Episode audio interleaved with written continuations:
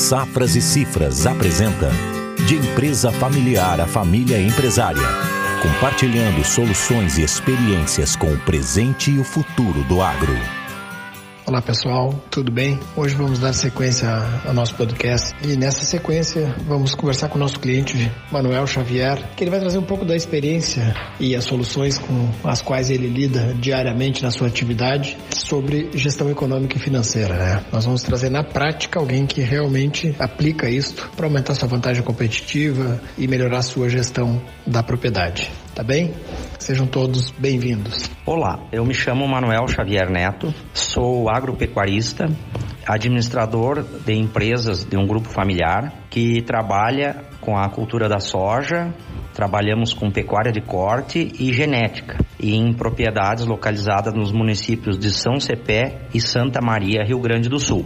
Trabalhamos com a empresa Safras e Cifras desde o ano de 2002. Começamos com um trabalho de sucessão familiar e proteção patrimonial. É, concomitante a isso, adquirimos os serviços de assistência gerencial e contábil, uh, os quais seguimos até hoje.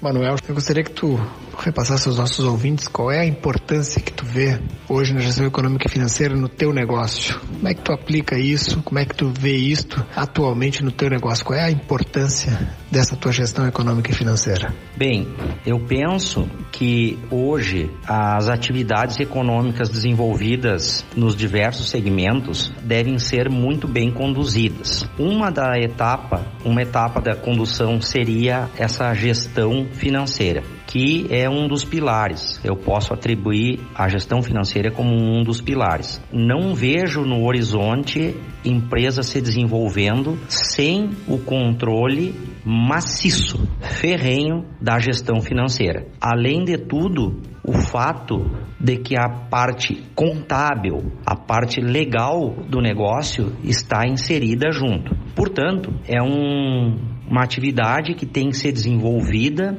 com seriedade, tem que haver o entendimento que podemos dizer que uma empresa tocada com gestão financeira é uma empresa que tem um divisor de águas.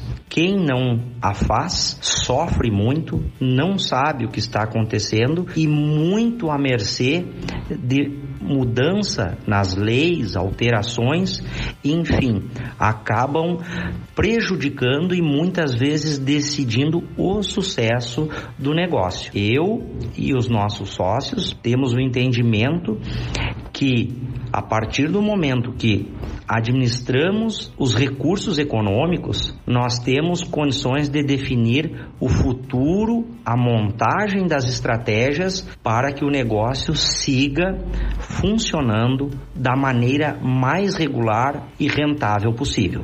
Em cima disto, né, Manuel, desta tua opinião, enfim, desse teu uso da gestão econômica e financeira, o que tu pode nos trazer de alguma lembrança de alguns momentos que realmente ter esta gestão econômica e financeira foram fundamentais ou vitais, se assim podemos dizer, para o teu negócio? Como muitas famílias por esse Brasil afora que possuem patrimônio, principalmente ligadas ao campo, a cultura da administração ela demora um pouco para ser absorvida pelo grupo familiar. Muitas vezes nós acabamos nos tornando agricultores e pecuaristas ou do meio rural porque nossos pais e avós assim estavam presentes. Conduzimos como se fosse a nossa casa. O processo de gestão financeira, ele, ele é relativamente novo dentro dessa cultura da família rural. Nós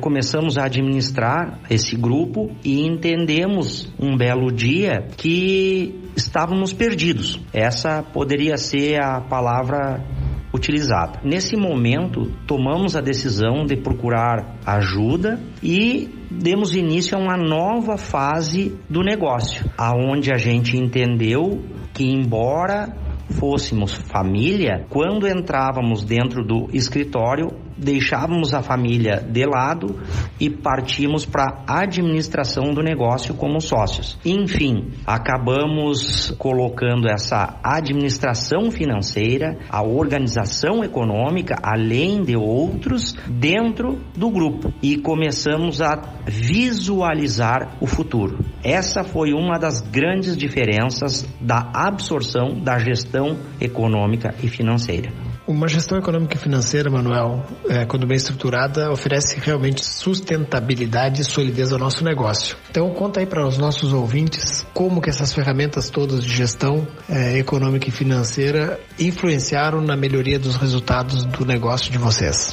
A gestão econômica e financeira que foi absorvida pelo grupo, num primeiro momento, tivemos um pouco de dificuldade para adotar a disciplina correta para que houvesse o andamento certo visualizado no futuro.